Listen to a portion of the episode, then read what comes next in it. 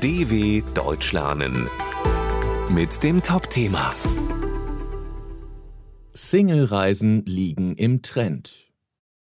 Die Zeiten, in denen Alleinreisende als einsam galten, sind vorbei. Single-Reisen sind beliebt. Für die Reiseindustrie ist es ein Markt mit Zukunft, denn die Zahl der Singles in Deutschland nimmt zu. Alleinreisen ist langweilig? Von wegen. Der 35-jährige Lukas Stege war fast 100 Tage allein in Zentral- und Südamerika unterwegs. Er schätzt das intensive Erlebnis einer Singlereise. Ich liebe die Unabhängigkeit. Ich bestimme, wo es wann hingeht. Wann stehe ich auf? Was schaue ich mir an? Ich muss niemanden fragen, mich mit niemandem abstimmen. Das ist großartig. Wie Lukas Stege sind inzwischen viel mehr Menschen allein unterwegs als früher.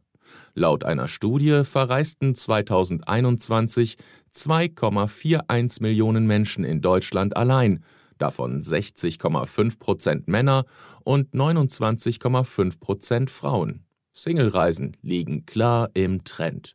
Das liegt nicht zuletzt daran, dass die Zahl der Singles in Deutschland wächst und dass das Reisen sicherer und günstiger geworden ist. Außerdem hat sich das Image der Alleinreisenden geändert. Reisen ohne Partner wird viel mehr mit Freiheit und Autonomie assoziiert und weniger mit Einsamkeit, erklärt die Psychologin Christina Miro. Vor allem seitdem erfolgreiche Influencer Fotos und Videos von ihren Singlereisen posten, gilt es sogar als cool. Die Reiseindustrie hat den Trend längst erkannt und wirbt mit vielen Angeboten um alleinreisende Kunden.